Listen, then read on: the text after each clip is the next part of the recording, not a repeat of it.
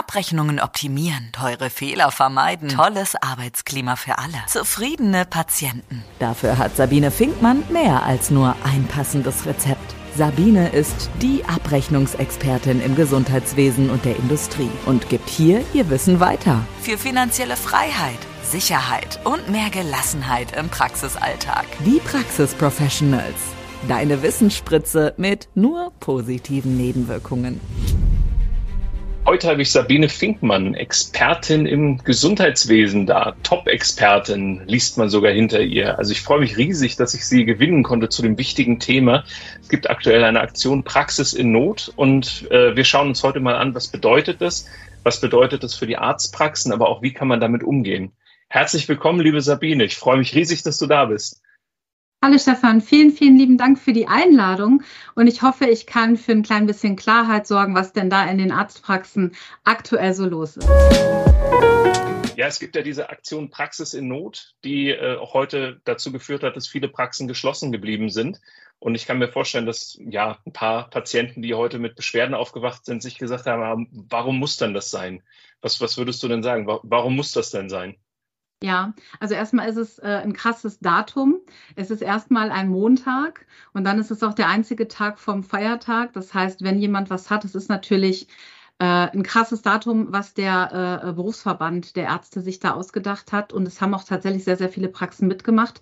Initiiert wurde das ja vom NRV Virchow-Bund. Das ist ja ein Berufsverband ähm, der Ärzte. Warum ist das so? Es hat sich in letzter Zeit ganz, ganz viel geändert. Ähm, wir brauchen, glaube ich, nicht darüber zu sprechen, dass auch im Gesundheitswesen und in den Arztpraxen wir äh, Probleme haben, Fachkräfte zu finden. Das ist ein Thema, aber das ist ähm, ja, wobei man kann nicht sagen, dass das kein Thema für den Streik ist, ist es. Denn es gibt mehrere Gründe, warum keine Fachkräfte zu finden sind und warum es auch Tausende von nicht besetzten Arztsitzen in Deutschland gibt. Mhm. Die Ärzte sagen einfach, Leute, wir haben hier eine ausufernde Bürokratie, wir müssen unendlich viel dokumentieren. Dann, da was uns alle betrifft, in allen Branchen, das Thema Inflation, steigende Energiekosten, alle anderen können die Preise erhöhen. Das tun sie auch zunehmend. Ich brauche nur mit meinem Auto zur Tanksäule zu fahren oder ja. nach der Tanksäule äh, in einen Lebensmittelladen zu fahren. Wir alle erleben permanent und überall, dass die Preise steigen. Bei den Ärzten ist das nicht der Fall. Ja, die Ärzte arbeiten nach einer Gebührenordnung und können nur das abrechnen, was in der Gebührenordnung steht. Und der Wert, mit dem die Leistungen bezahlt werden, der wird immer ein Jahr im Voraus festgelegt. Das heißt, der steht jetzt schon mal fest fürs nächste Jahr. Ja, und ähm, im Moment äh, also ist ausgerechnet worden, dass es eigentlich eine Erhöhung geben müsste. Also der Punktwert ähm, in der Gebührenordnung wird immer mit Punkten gerechnet. Das heißt, eine Untersuchung, die ich mache, hat eine bestimmte Höhe in Punkten. Die wird mit einem Eurobetrag multipliziert und ergibt dann das Honorar. Und ähm, jedes Jahr verhandeln, ähm, wird mit den Krankenkassen ein neuer Punktwert verhandelt, um danach zu wissen, wie hoch ist der Eurobetrag. Und der NAV Virchow-Bund hatte ausgerechnet, dass um eben Inflation und Kostenexplosion entgegenwirken zu können, es eigentlich eine Preiserhöhung geben müsste von 15 Prozent. Fakt ist, es sind weniger als vier Prozent. Autsch, okay. Genau, und äh, das deckt natürlich in keinster Weise ähm, die Kostenexplosion und äh, gleicht halt gar nichts aus. Und da haben die Ärzte gesagt, jetzt reicht's.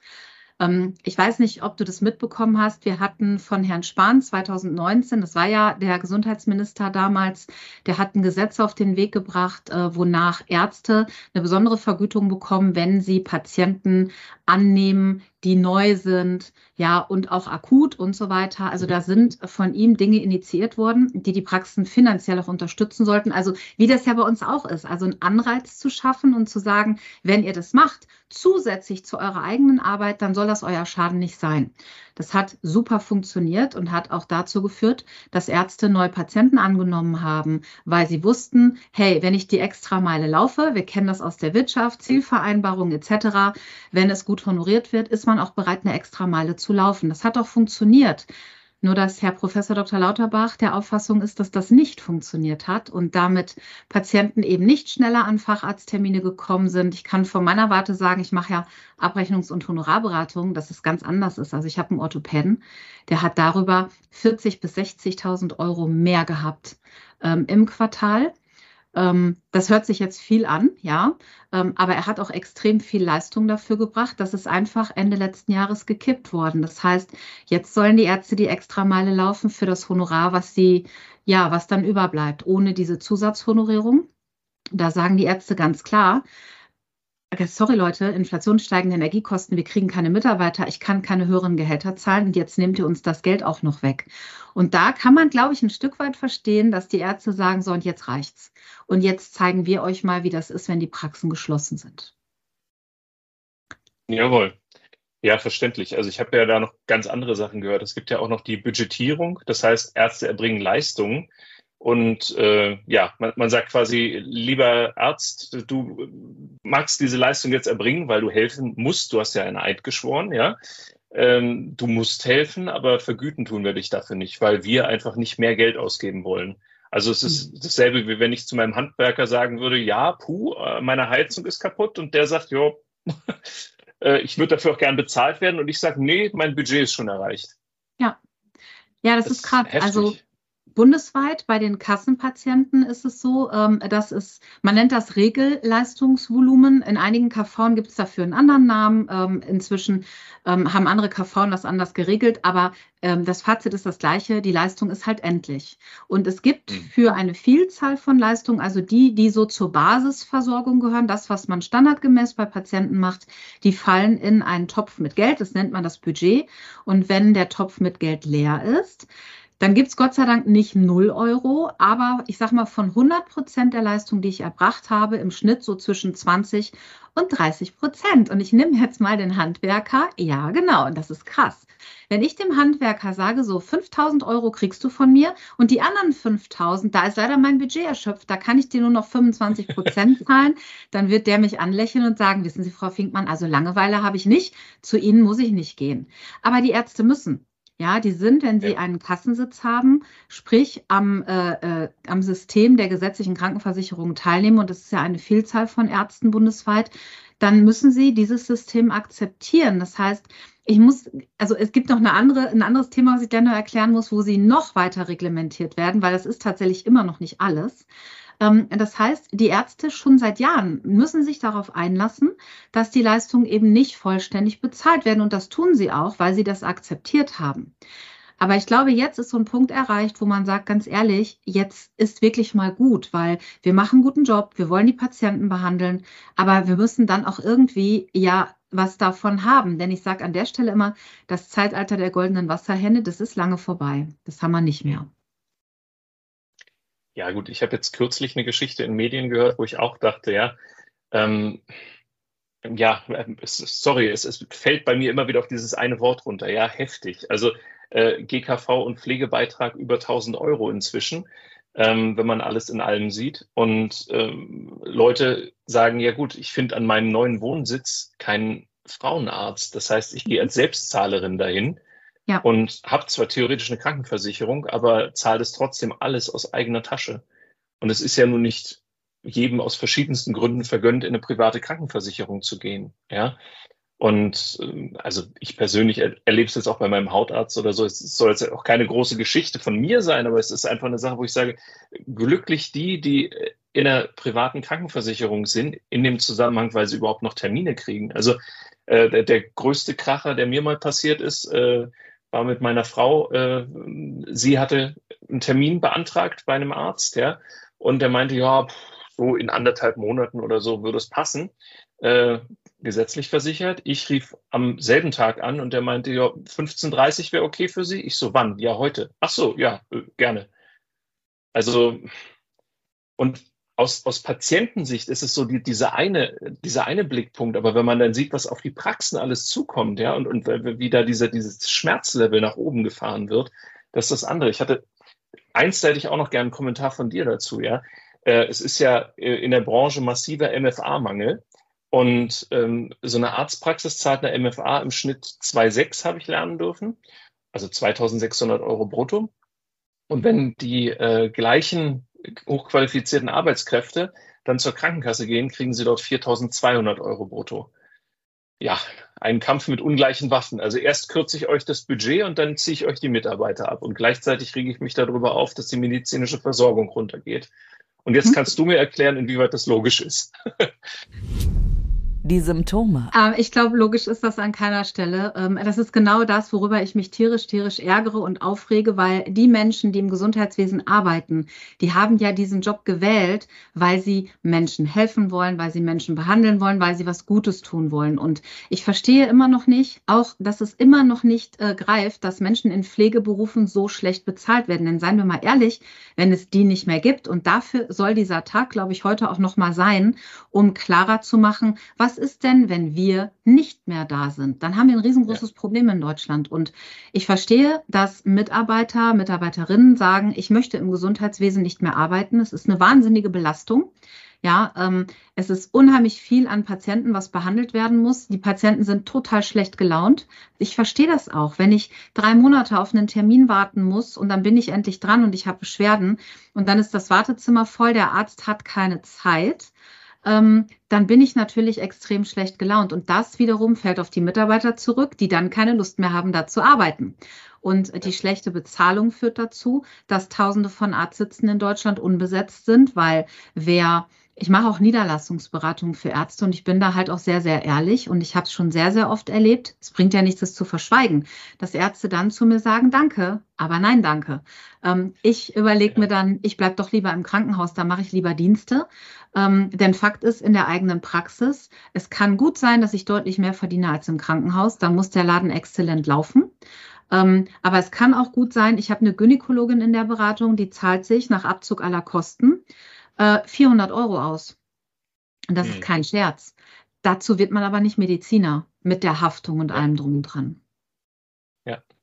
Ich habe den einen Post auch gesehen, der war wohl auch direkt vom Herrn Lauterbach. Ähm, der wurde auch, der hat für gewisse Wellen gesorgt. So im Median würden Arztpraxen 230.000 Euro äh, verdienen. Ja, also ich gebe es jetzt in meinen eigenen Worten wieder der Post hat auch für gewisse Wellen gesorgt, weil es ist, ja. also wenn ich es richtig verstehe, ist das Umsatz und nicht Gewinn und halt nicht direkt in die Tasche des Arztes und sondern ja. da gehen halt, geht halt Versicherung ab, da gehen die Gehälter ab und so weiter und so fort. Sehe ich das richtig? Ähm, genau, das ist eine Jahressumme. Das ja. ist eine Jahressumme und das ist tatsächlich nicht der Gewinn. Also es gibt Fachgruppen, bei denen ist das sicherlich der Gewinn, aber das ist nicht der Standard tatsächlich. Also man kann ja. sagen, das ist der Umsatz und davon gehen die laufenden Kosten noch runter. Und jetzt kommt ja mhm. der Knaller noch oben drauf. Das ist das, was mich ganz besonders ärgert. Ärzte werden ja so wie Rechtsanwälte und Notare auch als eine freie Berufsgruppe äh, gewertet. Das heißt, ich habe einen freien Beruf. Interessant ist aber, dass der Arzt, und deswegen passt das so unheimlich gut in dieses Thema, eben kein freier Beruf ist. Denn, also bei den Privatpatienten möglicherweise, aber auch nicht so richtig, weil ähm, ich muss ja nach einer Gebührenordnung abrechnen und die Gebührenordnung bestimmt, wie viel Geld ich bekomme. Bei den Privaten, wie bei den gesetzlich Krankenversicherten und nur mal so am Rande, die Gebührenordnung der Privatpatienten, die GOR ist von 1996. Also die ist nicht mehr ja. angepasst worden. Auch die Preise sind nicht angepasst worden. Das ist Punkt eins. Aber was ich zur medizinischen Freiheit sagen möchte, ähm, im äh, GKV-System, also im System der gesetzlichen Krankenversicherung, haben die Ärzte noch eine zusätzliche Reglementierung, nicht nur übers Budget, sondern auch über eine sogenannte Plausibilitäts- und Zeitprüfung. Das heißt, der Arzt ja. kann nicht so viel machen, wie er möchte. Leider nein. Es gibt eine äh, Deckelung am Tag und zwar, er darf nicht mehr als zwölf Stunden am Tag abrechnen. Da denkt man jetzt, ja, okay, aber der Arzt hat ja nicht zwölf Stunden die Praxis auf. Darum geht es nicht. Jede Ziffer, die abgerechnet wird, für jede Untersuchung gibt es eine Ziffer, die dann letzten Endes vergütet wird, gibt es eine sogenannte Prüfzeit. Das ist der ärztliche Anteil an der Leistungserbringung. Und die Summe dieser Prüfzeiten, die darf nicht über zwölf Stunden sein. Und dann frage ich mich, Genau, entschuldige. Dann frage ich mich, wieso kippt man das denn nicht beim äh, Zeitalter von Fachkräftemangel, von äh, Terminmangel, von Problemen, dass Patienten keinen Arzt finden? Nein, man lässt die Plausibilitäts- und Zeitprüfung stehen und reglementiert die Ärzte dann darüber auch noch, dass selbst wenn sie wollten, die Patienten gar nicht annehmen können. Weil wenn sie über man, diese man nimmt dadurch, kommen, sorry, wenn ich dir da ins ja, Wort falle, aber man ja. nimmt ja dadurch den Anreiz zur Effizienz aus dem System raus. Genau. Also wenn, wenn ich sage, wenn, also ich tue jetzt mal so, als wäre ich Arzt, was ich nicht bin, ja, äh, wo ich sage, ich habe jetzt ein Spektrum an Behandlungen, da bin ich besonders effizient, da braucht der Patient mich auch nicht so. Da, da kann ich ein bisschen weniger machen, aber die Ziffer ist jetzt vermeintlich sehr hoch. So, aber andere Sachen, zum Beispiel, weiß ich nicht, eine ältere Dame kommt zu mir und möchte jetzt intensiver betreut werden, möchte das erklärt bekommen und das ist einfach wichtig und da gibt die Ziffer das nicht her. Das heißt, ich schiebe, also es ist, es heißt ja nicht so, dass er 24-7 in der Praxis ist, sondern er verlagert es von einer zu einer anderen Behandlung. Und wenn ich dich richtig verstehe, dürfte ich das als Arzt nicht, weil mir ein Applausi-Check in die Quere kommt. Genau, du darfst zwölf Stunden am Tag abrechnen, Punkt. Und selbst wenn ich mehr Patienten hätte und sie behandeln ja. möchte, zahle ich im Endeffekt nachher äh, die, die Sachen zurück. Und da verstehe ich dann auch, warum die Ärzte, die das erfasst haben, sagen, tut mir leid, ich kann sie aber nicht annehmen. Ich verstehe nicht, warum wir in diesem Zeitalter uns noch über sowas auseinandersetzen müssen, warum das nicht gekippt wird. Wobei es ist jetzt falsch, natürlich weiß ich warum, weil man das bezahlen müsste und so viel Geld ist nicht im System. Und ich verstehe ein Stück weit auch, so ein ganz kleines bisschen, warum er so argumentiert, weil ähm, Herr äh, Lauterbach sagt ja, wenn wir das System an dieser Stelle vergrößern würden, dann würde das zulasten der Patienten gehen die nämlich dann höhere Zusatzbeiträge zahlen müssten, weil die GKV ähm, das sonst nicht bezahlen könnte. Und an der Stelle finde ich es erstmal gut gedacht, aber Fakt ist, also ich weiß nicht, wie es bei dir ist, meine Zusatzbeiträge steigen permanent. Also ich muss jedes Jahr mehr zahlen und ich bin freiwillig versichert, nicht privat, freiwillig in der GKV. Jawohl. Ähm, naja gut, ich, ich hätte ja noch eine ganz andere steile These. Also vielleicht wird es äh, in der Geschichte des Channels mein erster Shitstorm, aber ich würde ja mal sagen, wir brauchen nicht ganz so viele GKVs, wie wir haben, weil der Wettbewerb hinter den Erwartungen zurückbleibt. Also vielleicht wäre es da die Möglichkeit, dass man an dem Verwaltungsoverhead ein bisschen einspart, dann müsste man auch nicht den Markt an MFAs leer kaufen, nicht ganz so arg leer kaufen und könnte sich darauf fokussieren, Menschen zu behandeln, als die Behandlung zu administrieren steile These. Ich weiß nicht, wie siehst du das? Ja, Tatsache. Also ähm, das werden die Kassen anders sehen. Ne? Wenn man die Kassen, ja, also ja, äh, die Menge und die, die Menge ist ja schon deutlich kleiner geworden, als sie noch vor vielen Jahren mhm. war. Es sind ja schon Kassen miteinander, haben ja schon fusioniert, weil es einfach nicht ging. Aber grundsätzlich, klar. Ähm, ich kann aber nicht an der Stelle sparen, wo die Menschen die Unterstützung brauchen. Ich sage an der Stelle, vielleicht kennst du den Satz auch, ähm, der Mensch steht im Mittelpunkt. Das sollte er sein, aber aktuell habe ich den Eindruck, als würde er damit jedem im Weg stehen. Denn hier geht es nicht mehr um den Patienten und das finde ich so wahnsinnig schrecklich, weil die Ärzte, mit denen ich rede, die wollen ja Patienten behandeln. Und letzten Endes ist das alles zum Schaden der Patienten, weil sie werden nicht behandelt, Erkrankungen werden schlimmer, dann landen sie im Krankenhaus und dann ist der Kostenapparat noch teurer. Also da beißt sich die Katze selber in den Schwanz. Und führt halt auch nicht zwingend zur Genesung der Patienten. Also ähm, ja, gut, ohne da jetzt zu arg in persönliche Geschichten abzutauchen, aber auch da gibt's äh, starke Restriktionen. Und also eine spannende Forderung, muss ich sagen, aus der Initiative ist ja auch, dass man 5000 mehr Studienplätze für Ärzte schaffen möchte, was ich eine super Sache finde. Aber ich glaube, dass, also aus meiner begeisterten Laienmeinung springt es auch zu kurz ähm, man muss halt auch mal gucken, dass wir Ärzte in Deutschland halten. Also es ist ja, letztes Jahr hat man ja gesehen, dass relativ viele Hochqualifizierte aus Deutschland abgewandert sind. Und ja. da, ich habe jetzt keine genauen Zahlen, aber ich, meine Vermutung wäre, dass da auch Ärzte dabei sind. Ja, ich hatte einen Artikel gelesen, wo es dann auch hieß, naja, Ärzte gehen ins Ausland, äh, weil sie dort erheblich besser verdienen bei besseren Bedingungen. Äh, ich will jetzt da nicht Werbung für machen, liebe Ärzte, bitte bleiben Sie hier, wir brauchen Sie hier. Ja.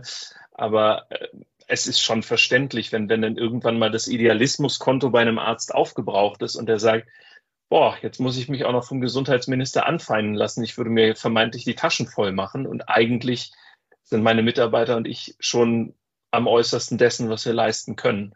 So ein bisschen genau. Wertschätzung wäre mal cool, selbst wenn es vom ja. Geld nicht reicht. Genau.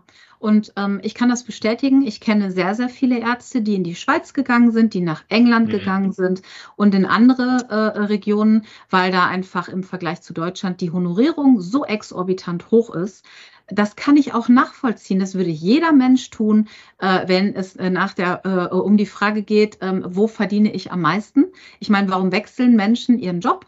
Ich äh, nehme an der Stelle immer, wenn ich das mit MFAs bespreche, das Thema Ronaldo. Ja, eigentlich könnte er in Rente gehen, aber nein, er spielt in Saudi-Arabien. Warum ist das so? Weil da das Geld sitzt. Das ist doch klar. Und ähm, mhm. ich kann zwar 5000 neue Studienplätze schaffen, was ich wahnsinnig toll finde, aber dann muss ich den Beruf in der Niederlassung aber auch so attraktiv machen, dass die Ärzte dann nämlich genau das tun, wieder Lust haben, sich äh, niederzulassen, ohne Angst haben zu müssen, dass sie es nicht finanzieren können. Ja. Ja, und du hattest das vorher ja auch schon angedeutet. Es, es gibt ja auch also man, man möchte ja, wenn man studiert, neben dem, okay, der, der Job spricht mich an, ich mache was für Menschen, möchte man ja auch ein bisschen die jahrelange Arbeit honoriert haben, was man da reingesteckt hat. Also Ärzte fallen ja leider nicht vom Himmel, sondern das ist ja insbesondere Fachärzte haben da ja eine sehr, sehr lange Ausbildung hinter sich. Ja, richtig. Äh, in der sie jetzt auch äh, bei aller Liebe nicht fürstlich vergütet werden, wie ich neulich lernen durfte. Ja, also das ist, äh, und wenn man dann am Ende sagt, ja, puh, okay, also die Haftung geht nach oben, vielleicht gehen auch die Versicherungspreise nach oben, ich vermute es mal, ja, aber gleichzeitig machen wir einen Deckel auf das, was du verdienen kannst. Puh, dann kann ich schon verstehen, dass Ärzte da sagen, mag ich jetzt nicht mehr. Oder ich genau. muss mich da optimieren, weil ich einfach auch vielleicht für meine Familie sorgen muss. Also es, genau. ich würde mich ja auch mal, also ich fand es jetzt fast ein bisschen polemisch, den Twitter-Post, aber vielleicht war das auch in meinem Kopf, sondern so implizit, ihr macht euch die Taschen voll, wo ich dann sage, ja, aber von dem Umsatz werden auch Gehälter gezahlt und alles andere, ja. Und genau, irgendwo muss ja auch mal für ein Studium noch ein Anreiz da sein. Ja, und wir sprechen doch gemeinhin in der BWL nicht von Umsatz, sondern von Gewinn. Ja. Ich kann ja. 5 Millionen umsetzen. Das heißt aber nicht, dass ich 5 Millionen Gewinn habe. Darum geht es nicht. Es geht tatsächlich darum, was letzten Endes überbleibt. Denn ich muss ja auch alles andere bezahlen. Ich muss eine Miete zahlen, meine Mitarbeiter, die Geräte, die zum Teil wahnsinnig teuer sind. Und wir brauchen ja jetzt nicht glauben, dass die Geräte, Medizintechnikhersteller äh, die Preise absenken im Rahmen der aktuellen äh, Situation. Das heißt, all das, was ich in der Praxis ja. brauche, wird ja teurer. Also es ist total verrückt. Ja. Ich habe noch, noch eine Sache gefunden. 61 Tage bringt eine Arztpraxis üblicherweise, also Mittel, ähm, nur damit zu, irgendwelche Bürokratieanforderungen zu erfüllen. Das, sorry, heftig. Also ja. ich, ich bleibe bei diesem Board. Ja, es ist nicht besonders sophisticated, aber es, es haut mich von den Socken. Es, es, es kann doch nicht sein. Also einerseits einerseits fragen wir uns, okay, wie kommen wir an mehr Ärzte? Andererseits hauen wir die so mit Bürokratie zu, dass sie gar nicht mehr dazu kommen zu behandeln. Also. Genau so. Wenn man, wenn man jetzt einfach mal, ich, ich setze mich mal hin und behaupte mal, ich könnte mir das mal von Anfang an ausdenken. Käme ich dann auf die Idee zu sagen, okay, 61 Tage Verwaltungszeug für jemanden, der eigentlich Menschen behandeln soll, ist eine gute Idee? Aus dem Leben einer medizinischen Fachangestellten. Ich, ich äh, sehe das als zweischneidiges Schwert. Also definitiv okay. ähm, gibt es zu viel Bürokratie im Gesundheitswesen, das ist Fakt. Auf der anderen Seite, ähm, ich könnte jetzt die ganzen Paragraphen runterbeten, da erschrecke ich meine Ärzte immer mit. Ähm, es gibt einfach sehr, sehr viele Regelungen im SGB V und das haben wir unserem äh, Gesetzgeber zu verdanken. Ja, Ärzte müssen dokumentieren. Wenn sie es nicht tun, können sie nicht beweisen, dass sie eine Leistung erbracht haben. Wenn sie es nicht tun, können sie im Haftungsfall, wenn ein Patient einen Behandlungsfehler behauptet, das Gegenteil nicht beweisen. Also das nimmt schon extrem viel Arbeit ein, das muss man wirklich sagen. Und wer heute rechtssicher arbeiten will, der muss sehr viel Zeit mit Dokumentation verbringen. Wir haben Qualitätsmanagement, wir haben Hygieneanforderungen. All das muss auch jemand machen. Und auf der einen Seite ist es sicher wichtig, für eine hohe Qualität zu sorgen. Das sehe ich auch so. Auf der anderen Seite darf man aber auch nicht vergessen, Leute, diese Ärzte müssen sich um kranke Menschen kümmern. Wann sollen sie das bitte tun, wenn sie wirklich auf gut Deutsch gesagt jeden Furz und Feuerstein dokumentieren müssen? Und ich habe im Moment einen Arzt, der ist in einem Prüfverfahren, der streitet sich jetzt gerade mit dem Gutachter, der von der KV gestellt wurde, ob er wirklich die zehn Minuten Einwirkzeit eines Hautdesinfektionsmittels eingehalten hat, weil aufgrund der Rückrechnung der OP-Zeit der Gutachter nur auf acht Minuten kommt. Wo ich mir denke, ernsthaft? Äh, sollen wir wirklich über solche Themen diskutieren? Der hat überhaupt null Komplikationen. Die Patienten sind top zufrieden, der macht einen genialen Job. Ja, naja, vor allem, und die, die, so wie die in Anführungsstrichen Kulanz in die eine Richtung geht, dass er halt vielleicht zwei Minuten weniger Einwirkzeit hatte, oh nein, ja, dafür hat er sich dann um einen anderen Patienten halt dreimal so lange gekümmert, wie er vergütet kriegt. Also, äh, ja, Also eins. Jetzt, ich, ich, ich erwische mich dabei, wie ich manchmal auch ein bisschen polemisch werde. Ja, vielleicht wären ja. weniger MFAs bei den Krankenkassen doppelt gut, weil man sich dann solche Fragen nicht stellen könnte, ja. Hm. Ja. Also ja, was machen wir denn da, Blick liebe Sabine? was wir da machen, ähm, ja. Es ist eine gute Frage. Also natürlich ist es ein Problem, wenn die, äh, die Menschen am Ende der Kette noch höhere Krankenkassenbeiträge zahlen müssen. Ähm, wenn ich überlege, wie hoch die Energiekosten sind, wie hoch die Spritkosten sind und es steigt ja weiter. Ähm, das ist echt ein schwieriges Thema. Also ich finde, dass man bei Gesundheit nicht sparen darf ähm, weil wir damit äh, uns schlimmere Risiken einhandeln, ähm, als wir es täten, wenn wir den Patienten ordentlich behandeln könnten. Ich sage wir, weil ich habe selber lange im Gesundheitswesen gearbeitet. Ich glaube, die praktische Lösung habe ich nicht. Es war auf jeden Fall falsch, die, äh, die Ärzte über ähm, äh, drei Jahre lang zu belohnen, äh, wenn sie Patienten angenommen haben und das einfach wegzustreichen, äh, weil das jetzt mal nun mal anders gehen muss. Äh, das ist normal. Ich brauche meinen Mitarbeitern auch nicht 1000 Euro weniger bezahlen, dann machen die ihre Arbeit auch nicht mehr. Das ist Fakt. Das Geld, was wir gewohnt sind, wieder zu verlieren, hat noch nie funktioniert. Und schon gar nicht mit solchen Argumenten, die einfach nicht so sind. Denn es ist nachweisbar anders gewesen dass die Patienten Termine bekommen haben. Meiner Auffassung nach muss man die Leistung der Ärzte und vor allem des medizinischen Fachpersonals in der Pflege wie auch in den Praxen so bezahlen, wie sie es auch wert sind. Und der Wert ist definitiv ein anderer. Und das finde ich wirklich schlimm. Und wir können es uns nicht leisten, dass dieses Gesundheitssystem vor die Hunde geht. Also es muss eine Lösung geben. Und ich kann an der Stelle sagen, äh, natürlich finde ich Streiks immer blöde. Aber ich kann die Ärzte total verstehen, dass sie an dieser ja. Stelle sagen, so und jetzt nicht mehr auf unserem Rücken, jetzt reicht's. Ja. Wir brauchen ja nicht ja. über Politikergehälter sprechen und Diäten und so. Das wäre jetzt vielleicht auch von meiner Seite dann jetzt frech, aber ne, da spart keiner. Und das zweitgrößte Parlament nach dem chinesischen Volkskongress, ja. Genau. ja, aber anderes Thema. Genau. Ja. Ja, heftig. Okay, und auf jetzt auf einer kleineren Ebene gedacht, also außer dass Ärzte mit dir zusammenarbeiten, damit äh, Abrechnung schön rechtssicher und einfach wird, oder genau. dass sie mit mir zusammenarbeiten und äh, sich darum kümmern, dass ihre Mitarbeiter gebunden sind, äh, steuergünstig. Ähm, was, was können wir dann da noch machen an der Stelle? Das Rezept. Also in jedem Falle, ähm, was ich halt immer mache, ist, äh, dass ich mir die Honorarunterlagen angucke, denn in den, gerade jetzt, denn in den allermeisten Fällen ist es so, dass die Ärzte das, was sie eigentlich abrechnen könnten, legal, weil sie es wirklich gemacht haben, gar nicht abrechnen, weil sie nicht wissen, was sie abrechnen können. Das ist also auf jeden Fall schon mal der erste Schritt, du hast es gesagt, ne, dafür zu sorgen, dass das Geld, was sie verdienen, auch wirklich bekommen. Das ist der erste Schritt. Und der zweite, ähm, ich weiß nicht, ob wir dazu in der Lage sind, daran was zu ändern. Ich glaube, nein. Wir können nur, so wie wir es jetzt machen mit diesem Interview, darauf aufmerksam machen und einfach ein bisschen für Klarheit und Transparenz sorgen. Und ich glaube, dass die Patienten, wenn sie diese Details wissen, sehr, sehr gut verstehen werden, warum heute die Praxen geschlossen geblieben sind. Ähm, ja. Die, die, ähm, also das Ministerium muss eine Lösung finden dafür und bitte schnell, weil sonst müssen Sie sich nicht wundern, äh, dass 5000 Studienplätze zwar in Deutschland belegt sind, aber die Ärzte das nutzen, um woanders zu arbeiten. Und das wird so ja. kommen, wenn jetzt ja. nicht bald was passiert und vielleicht auch alte Regelungen wieder äh, aufleben äh, können. Ich weiß es nicht. Also ich habe, ähm, ich denke da jeden Tag drüber nach, ich habe nicht die Goldlösung. Ich versuche immer, die Einnahmenseite zu optimieren, damit der Schmerz kleiner wird.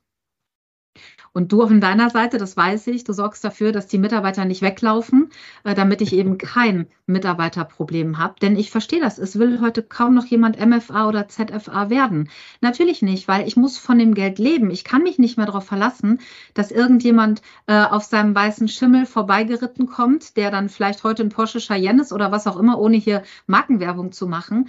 Ähm, ich muss halt heute in der Lage sein, für mein Leben selber klarzukommen. Und das ist mit dem einen oder anderen Gehalt halt nicht möglich genau auf den Punkt gebracht. Danke, liebe Sabine. Das war wieder ein sehr, sehr gutes, sehr, sehr erleuchtendes Gespräch. Vielen Dank. Ähm, eine Frage hätte ich noch. Wenn, wenn du jetzt in wenigen Sätzen dem Herrn Lauterbach sagen könntest, was er anders machen soll, als freundliche Empfehlung. Also ich gehe davon aus, er hört meinen Podcast nicht. aber wenn du die Möglichkeit hättest, fällt dir da so spontan was ein? Wir haben es nicht abgesprochen, aber vielleicht so in wenigen Sätzen. Also das ist tatsächlich gar nicht so einfach. Ähm, also ich ja. würde, mein Appell an Herrn Lauterbach wäre, ähm, dass er den Menschen zuhört, die wirklich jeden Tag in diesem System arbeiten und vielleicht mal äh, sich so einen Tag äh, mit allen Regelungen in der Arztpraxis mal anschaut und es sich nicht nur von seinen Beratern erzählen lässt, ähm, sondern sich einfach, ich meine, er ist ja eigentlich Arzt gewesen, hat aber als Arzt nicht wirklich gearbeitet, soweit ich das in Erinnerung habe. Ähm, ich glaube, er weiß gar nicht, mit was wir uns in den Praxen den ganzen Tag so herumschlagen müssen. Also ich würde mir wünschen, dass er mit den Leuten mal spricht und mal wirklich zuhört. Ähm, die jeden Tag äh, an der Front arbeiten und sich vielleicht auch einfach mal anschaut, wie die Regelungen sind. Ich würde sofort zur Verfügung stehen, ähm, mit ihm äh, einfach mal ein Gespräch zu führen und zu sagen, erklären Sie mir doch mal, warum gibt es denn diese Plausi-Prüfung eigentlich noch? Das geht doch ja. an dem, was wir ursprünglich vorhaben, total vorbei. Es muss andere Regelungen geben, herauszufinden, ob ein Arzt falsch abrechnet. Das verstehe ich auch, dass es das geben muss. Aber wir sind gerade an einem Punkt, wo es einfach ja ähm, so nicht funktionieren wird. Und ich würde mich freuen. Ich glaube nicht, dass er das Gespräch mit mir führen würde, aber ich würde mich freuen, wenn er, äh, muss er nicht mit mir machen, aber mit anderen Experten im Gesundheitswesen ähm, mal spricht und sich einfach mal live vor Ort in so einer Praxis mal anschaut, was das eigentlich heißt, da zu arbeiten. Weil dann würde er, glaube ich, das eine oder andere etwas anders bewerten. Perfekt.